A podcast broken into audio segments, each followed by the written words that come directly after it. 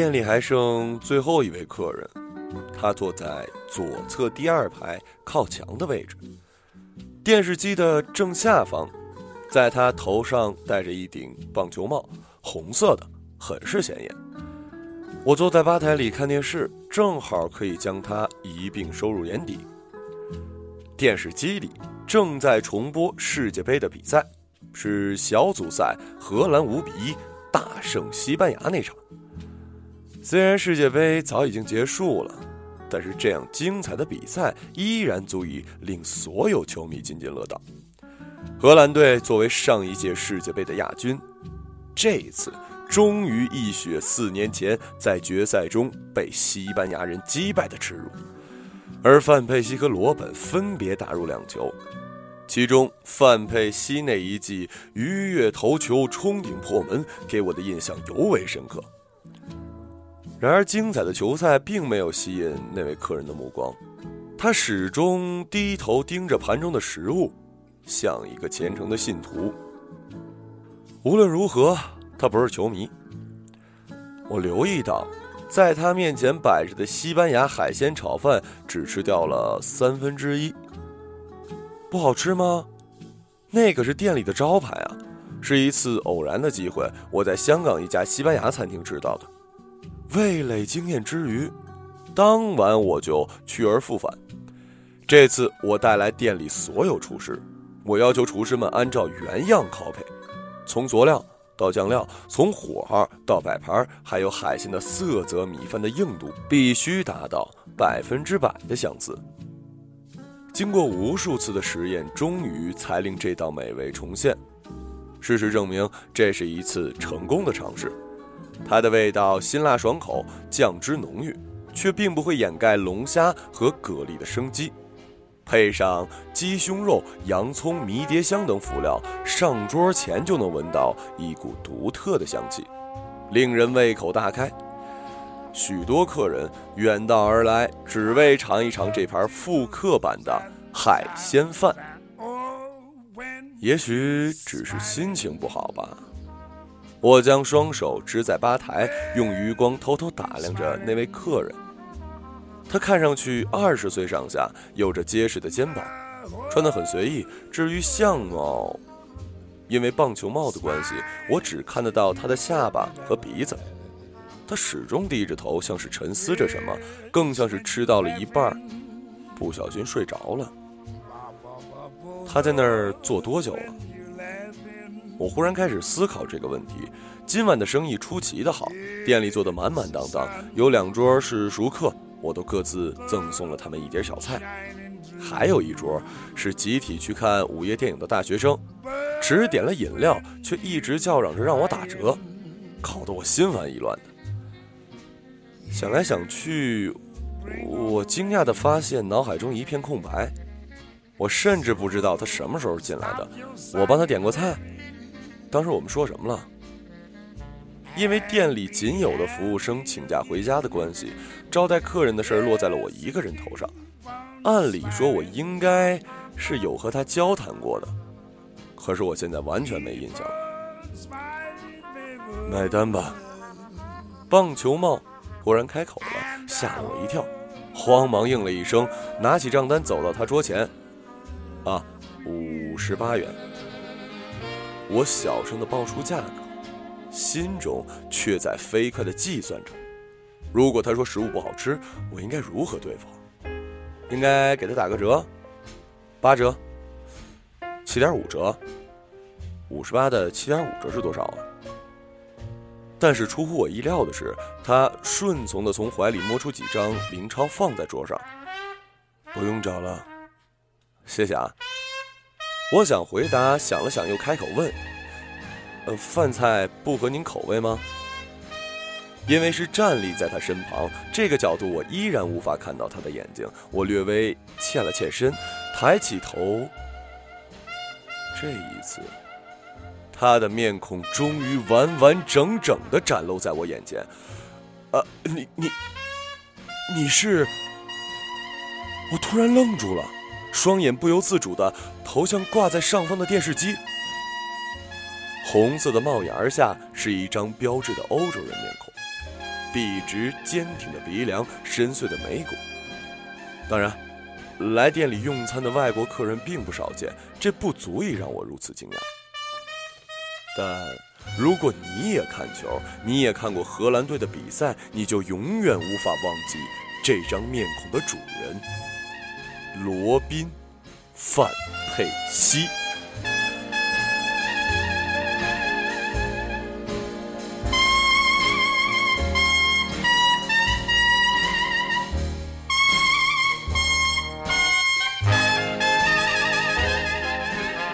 这个穿着橙色球服、眉宇间尽显桀骜不驯的超级球星，是绿茵场上人尽皆知的惊世奇才。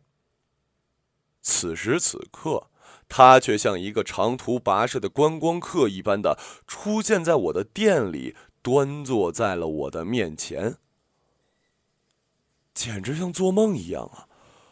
我惊讶的连话都说不出来，但他。当然不是他，范佩西绝对不会出现在这儿。他不仅不会用中文跟我交谈，更不会是如此这般的穿着。我上上下下重新打量他一番，裤脚沾满污渍，显然走了很多路；衣领泛着油腻，也许几天都没洗澡了。还有双手，他的指甲明显缺乏细心的养护，有一些明显的畸形。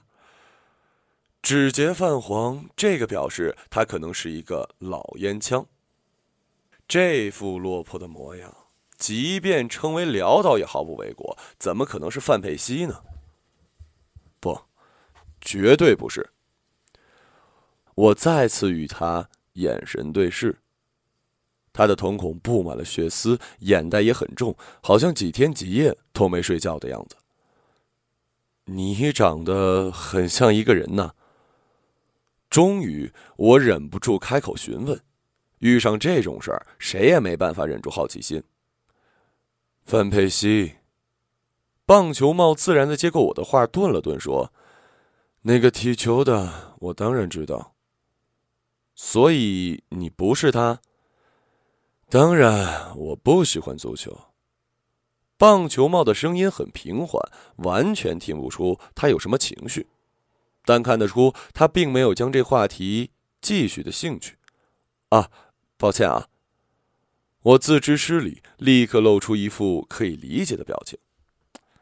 也难怪，拥有这样一张足以以假乱真的明星脸，难免被好事的人揪住不放。久而久之，再有耐性的人也会对自己相像的明星产生逆反心理。只不过他们真的太像了。再次见到棒球帽，依然是在店里。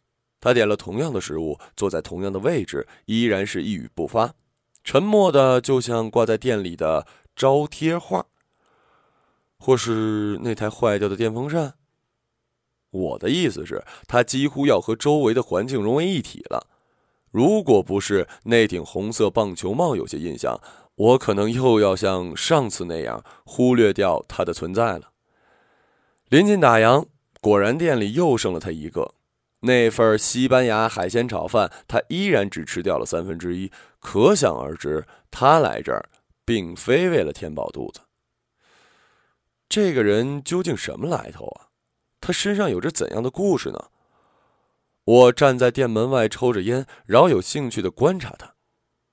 正在这时，我看到他拿起桌上的牙签儿拔了几下。哦，糟糕！桌上的牙签昨天用光了，一直忘了填。我连忙吸掉烟，向店里走去。可接下来的一幕，却让我顿住了脚步。只见棒球帽站起身，径直走向最后一张桌子，打开半人高的小脚柜儿从最下的一层驾轻就熟的摸出一罐崭新的牙签怎么可能呢？我有些惊讶了，要知道，只有对这儿非常熟悉的客人才知道小脚柜里放有牙签儿一般客人就算想找，也都会直接去吧台或者向我索要才对。你以前来过这儿？我犹豫了一会儿，我还是没忍住，走到他的身旁问：“嗯，许多次了。他点点头。这个回答让我更加诧异了。虽说这间店已经经营了很久，但像他这样外表鲜明的顾客，我一定不会忘。许多次，也是一个人吗？抱歉，我的记性实在是不好。我试探着问，想诱导他说出更多。哦，不是。他沉默了一下，接着说：“以前是和我的女朋友一起来，她喜欢吃你们店里的这道西班牙炒饭，所以我每次都点。”你女朋友？嗯，你应该有印象的，你为她拍过照。因为招揽客人的缘故，我确实拍了许多客人的照片，贴在店里的墙壁上，希望他们将这家店当做一个小家，时时会想起前来光顾。但是此刻，我完全想不起棒球帽和他女朋友的模样。听着他万分笃定的口吻，我甚至开始怀疑，自己是不是真的丢失过某段记忆啊？嗯，那张照片你还找得到吗？我继续问。当然，喏，就是这张。听了我的话，棒球帽不加思索，准确的指向左上方的一张照片。顺着他的手指看去，照片中是一个穿裙子的女孩，面庞素净，很漂亮。嘿，是她呀！我记得这个女孩。有一段时间，她经常和一个男人光顾。除了海鲜饭，她还会点许多食物，多到两个人是绝对吃不下的。但是每一次她都会强迫那男人一个人吃光，自己还在一旁喊加油。当时我还想，后一定不能和这样刁蛮的女孩子谈恋爱。可爱归可爱，但实在忒难伺候了。可是，陪同女孩前来的男人，并不是眼前这位客人呢。我又打量了一眼棒球帽的面孔，更加确定心中的想法。那个男人的外表非常普通，一般人的普通看过之后会忘，再想起时，大脑会自动补充许多额外的信息，这令脑海中的那个男人比现实中会好上一些。比方说，一个人有很多雀斑，过了很久不见，他的雀斑在你的印象里就没那么明显。又比方说。一个人很碎碎，隔一段时间再想起呢，他的话就没那么啰嗦了。但是这个男孩显然不是，他普通到，你只要看过一眼，就绝不会在脑海中对他进行美化的记忆。褐色的脸庞，国字脸，并且永远背着一个土里土气的电脑包，似乎是搞 IT 的人。总之，绝对不会是棒球帽的这副模样。难道是我记错了？这边棒球帽继续说：“我们从中学就在一起了，整整十五年。你也应该看出来，他的脾气不算好，但是偏偏我就认定了他。只要是他喜欢的，我就想竭尽全力给他，哪怕是自己不喜欢的。”我点点头表示明白。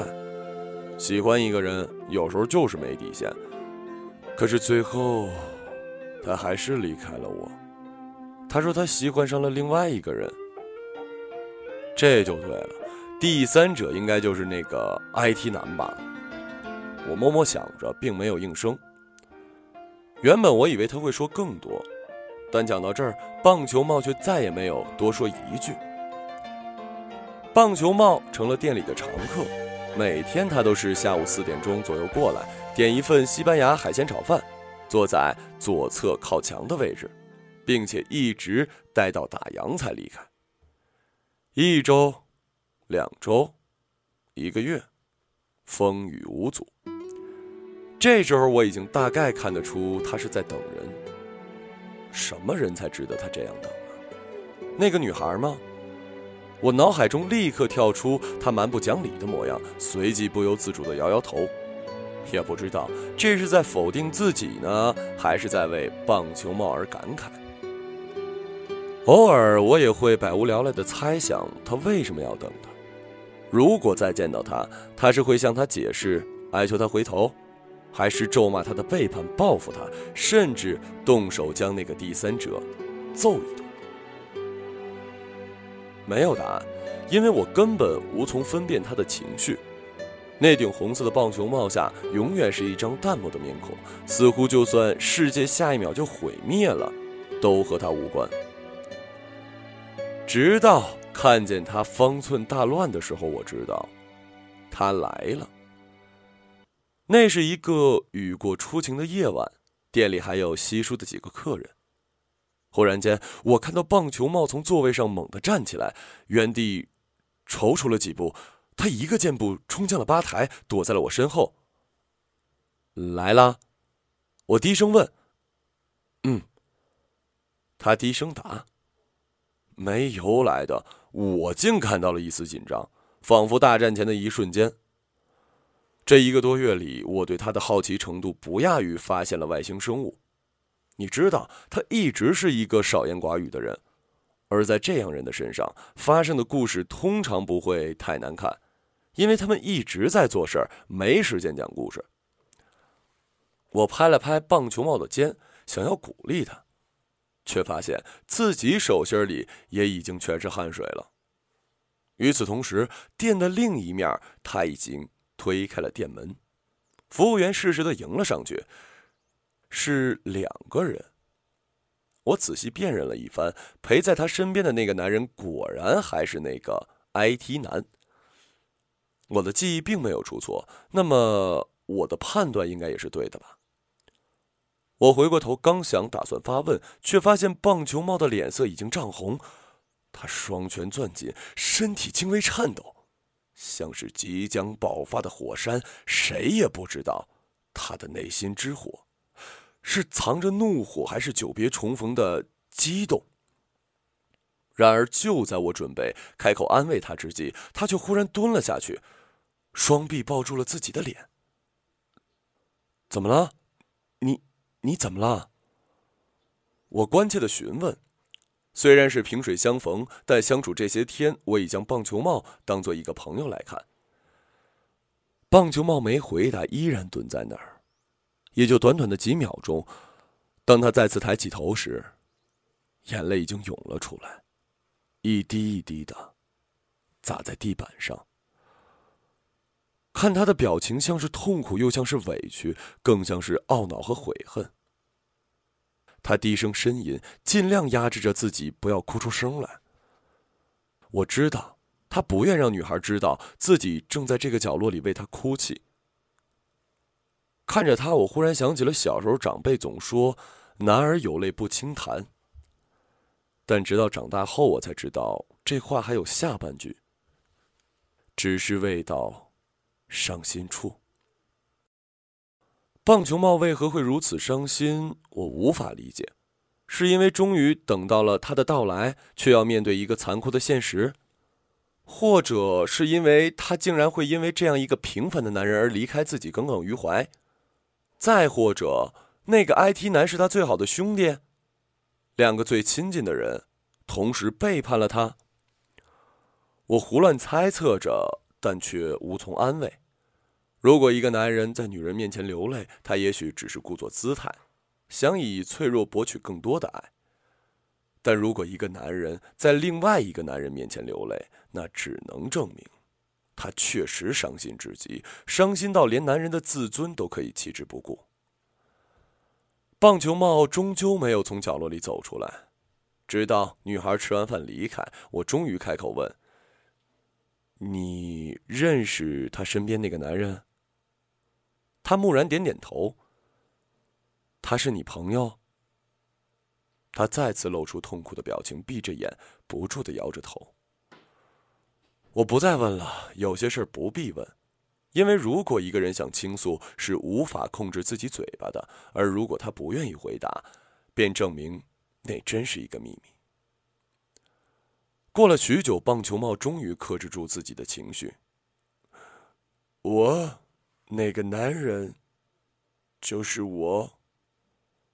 他揉着泛红的鼻子，接着说：“曾经的我。”一句没头没尾、不明含义的话，我不太明白。你看到这个就会明白。”棒球帽轻轻地说。然而他什么都没有交给我，他只是抬起头，用他通红的双眼盯着我。就在这短暂的交错瞬间，我忽然发现他的五官模糊了起来。我使劲的揉揉眼睛，定睛再去看，不由得发出一声惊叹。仿佛魔幻电影里上演的剧情一般，他高耸的眉骨像融化的冰山，一点一点松软了下去，鼻梁也塌陷下去，而脸颊上的肉却像充气般的迅速鼓起来，露出粗大的毛孔，看上去有些惊悚。也就是两三秒的时间，我眼睁睁的看着他像酷似范佩西的俊朗面孔。像一颗硕大橡皮泥一般，被无形的手捏成了另外一个人。黄渤，黄渤，棒球帽终于说出了他的秘密。这个秘密的女主角叫做小雅。棒球帽和小雅打小就认识，他们的父母是世交。从小，棒球帽就在父母的要求下照顾小雅，他当然也依命而行。男人保护女人嘛，这本来就是天经地义的事儿。但年幼的小雅却错误地理解了这种照顾，她认为棒球帽只是她的跟班，是她的随从。随着年龄的增长，一次次得到纵容的小雅开始嚣张跋扈，任何事情都指使棒球帽去帮她完成，即便闯下了祸，也让无辜的棒球帽去顶包。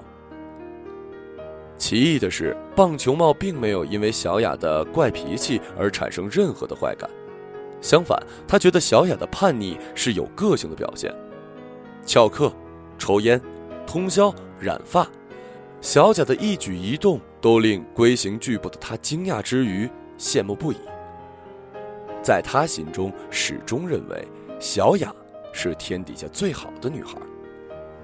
等到上了初中，棒球帽终于意识到，这种感情已经不再是单纯的崇拜，他已经无可救药的爱上了小雅。他处心积虑，终于找到一个机会向小雅表白。出乎他意料的是，他竟然答应了他。这时的棒球帽大概是全世界最幸福的人，因为他得到了全世界最珍贵的宝物。他更加珍惜与小雅相处的每分每秒，对她的照顾已经到了无微不至的程度。三伏天，小雅想吃解暑的冰西瓜，棒球帽顶着烈日翻墙出学校去买回来。三九天，小雅爱美只穿了单裤，棒球帽二话不说脱下自己皮夹克。恋爱中的小雅脾气并没有改变，甚至变得变本加厉。经常与棒球帽吵架，每当这种情况发生，他总是默默的一言不发的承受着。也许他认为这也是一种快乐，只要能和小雅在一起，就算被骂，也是快乐的。当然了，这都不是最令人烦恼的，因为爱情总归有些烦恼。真正令棒球帽烦恼的是，小雅认为棒球帽可以变得更好。她开始要求棒球帽改变自己的穿着、发型，甚至早睡早起的习惯。起初，棒球帽对这样的要求欣然应允。如果一个女人要求你改变，恰恰无疑说明了她在乎你。他总是这样想着，但他却不知道，女人对男人的要求是永远无法到某个程度便可以止步的。渐渐的，小雅对棒球帽的要求越来越多。有一天，她看了一部韩剧，要求棒球帽变成电视剧里痴情男主的模样。他们在雨中彼此追赶，忘情的奔跑。最后，小雅跳上一辆公交车，让棒球帽在后面追赶。再然后，他竟然要求棒球帽从车前插过去，用肉身逼停公交车。面对这个要求，棒球帽人生中第一次怯懦了。小雅得不到满足，气得掉头离去，留下棒球帽一个人，茫然失措。看着小雅逐渐消失的背影，他忽然觉得很心痛。他后悔的想，也许被公交车撞那么一下也没那么痛吧。他义无反顾的转身去追小雅，他不得不追小雅。他的血液里只有小雅的存在，才有流动的意义。他在小雅的宿舍下站了一夜，无数好事的女生探出脑袋看他。一开始，他们嘲笑他、奚落他；再后来，他们鼓励他、支持他。又过了一段时间，再也没有人探出脑袋了，女生们都睡了。然而，棒球帽依然站在那儿。他不是给别人看，也不是给小雅看，他是在惩罚自己，惩罚自己的懦弱，也惩罚自己对小雅命令的违抗。天蒙蒙亮的时候，棒球帽已经被冻得面色发青，他的心更是一片死寂。他忽然发现，一个人影从宿舍楼里溜了出来，手里还有一件外套。那人越走越近，是小雅。冻坏了吧？小雅微笑着问他。他终于原谅他了。他始终是关心我的，是在乎我的。棒球帽高兴的想着，这时候的他已经全然不顾周身的冰冷。他的内心像是注入了新的氧气，重新燃烧了起来。他紧紧地拥抱着小雅，再也不舍得放开。两个人绕着学校的操场不紧不慢地走了一圈又一圈。然而，对于棒球帽的内心活动，小雅并不清楚。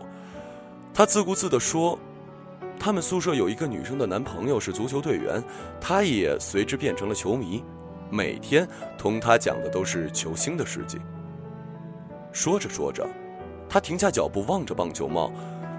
如果你也变成一个球星，如果你也变成一个球星，所有人都来羡慕我，你说那该多好啊！棒球帽还能说什么呢？他的意志早已被小雅的温柔所融化。他点点头，将对小雅全部的柔情化为决心。他坚定地说：“从明天起，我就开始练足球。”不知道为什么，说完这句话的同时，在棒球帽的身上忽然产生了一种奇异的变化，这让他有些不知所措，因为他发现小雅在不断的变矮。他低下头，原来自己变高了。在小雅欣喜的惊讶声中，他赫然变成一位世界级球星范佩西。身躯变高了，鼻梁变挺了，就连头发也变成了深褐色。任何人换了一副身体，当然会不适应一段时间，但这段适应期在棒球帽身上度过的很快，因为他发现小雅看他时的眼神已经全然不同，有惊喜，有崇拜，还有更深的痴迷。棒球帽就是如此迷恋这样的眼神，甚至愿意为之付出生命。他妥协了，他不断的变成小雅喜欢的人，崇拜的人。见过的，没见过的。他发现这样的感情并没有想象中那么差，他依然得到了小雅的爱，甚至比曾经的更加炽烈。即便小雅爱的也许只是他变化而成的那个人，但那又有什么关系呢？有时候棒球帽甚至会有些庆幸自己遭遇这样神奇的变化，因为经过种种的对比，他已经发觉曾经的自己是那样的平凡和土气。这样的感情持续了有那么几年，期间棒球帽尝到了感情的巅峰。毕业后，棒球帽依旧靠着变化相貌屡次帮助小雅。小雅生病，他就变成医院院长的模样，让护士送他去最负盛名的专家那儿治疗。小雅面试，他就变成公司董事长的模样，让严厉的面试官终于高抬贵手。就连小雅去餐厅等位，他都有办法变成餐厅老板，责令服务员立刻腾出包厢。可是，终究也不得不说出这个字。可是，再令人眼花缭乱的变化，也无法阻挡小雅爱上别人。终于有那么一天，小雅告诉他，她喜欢上了另外一个人。那一瞬间，棒球帽感觉天旋地转，仿佛一整个世界弃他而去。他愤怒地抓住小雅的手，质问她是谁。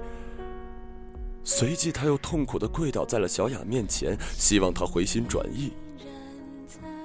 可终究，小雅只是冷漠的甩开了他的手。就这样，他从棒球帽的世界里彻底消失了。棒球帽走了很多地方，问了很多人，都没有小雅的消息。他日以继夜的在小雅曾经待过的地方等，希望那晚的奇迹再一次降临。可是，既然是奇迹，怎么会有第二次呢？最后，他来到了那家曾经他们最常去的餐厅。曾经，他趁着餐厅老板不在，无数次变化成餐厅老板的模样，为他定位和免单。他记得他最喜欢吃这家餐厅的西班牙海鲜饭。他等了很多天，连自己也记不清了，就连餐厅老板也终于发现了他的怪异。这时，他终于等到了他。那一刻，他比任何人都激动，却又比任何人都悲伤，因为他清楚的看到陪在小雅身边的那个人，赫然就是曾经的自己，那个穿着土气、长相平凡的自己。他可以变成任何人，却再也变不回自己了，因为那个自己，早在很多年前就被他抛弃了。棒球帽走了，谁也不知道他要去哪儿，就像谁也不知道他来自哪儿。也许他只是一段意志变成了妖魔，化作了妖，最后消散在了夜色之中。也许他确有其人，只是放弃了自我的人，又怎么能称之为人呢？他的故事我终于听完了，不得不说，这是一个好故事，一个充满荒诞却又令人不得不信的好故事。爱情会让人迷失方向，甚至迷失自我。毕竟，幻想成爱人所希望的模样，是每一个人都会有的幻想。但谁又会像棒球帽这样疯狂而彻底呢？如果一个人的生命中留下的都是不属于自己的痕迹，很难被长久的喜欢吧？那些令人迷恋的绚烂光彩，注定是短暂和不可复制的。饭店，也是一样。我坐在餐厅的招牌下，默默地将那道复刻来的西班牙海鲜炒饭从菜单上划去。日暮西沉，阳光渐渐地落在了我的脸上。我似乎记起一件事儿。他说他的梦想是开一间饭店，一间小小的，只容纳得下几张桌子的饭店。店里的菜单由他来制定，只做他最喜欢吃的菜，这样他就再也不会用下一顿吃什么的问题而整日烦恼了。那一定没生意了。我微笑的打趣，因为我只愿意接待你一位顾客。既然你这位老板只有我这么一位衣食父母，那可要用尽一生认真作陪啦。他笑面如花的回答。他，他叫什么来着？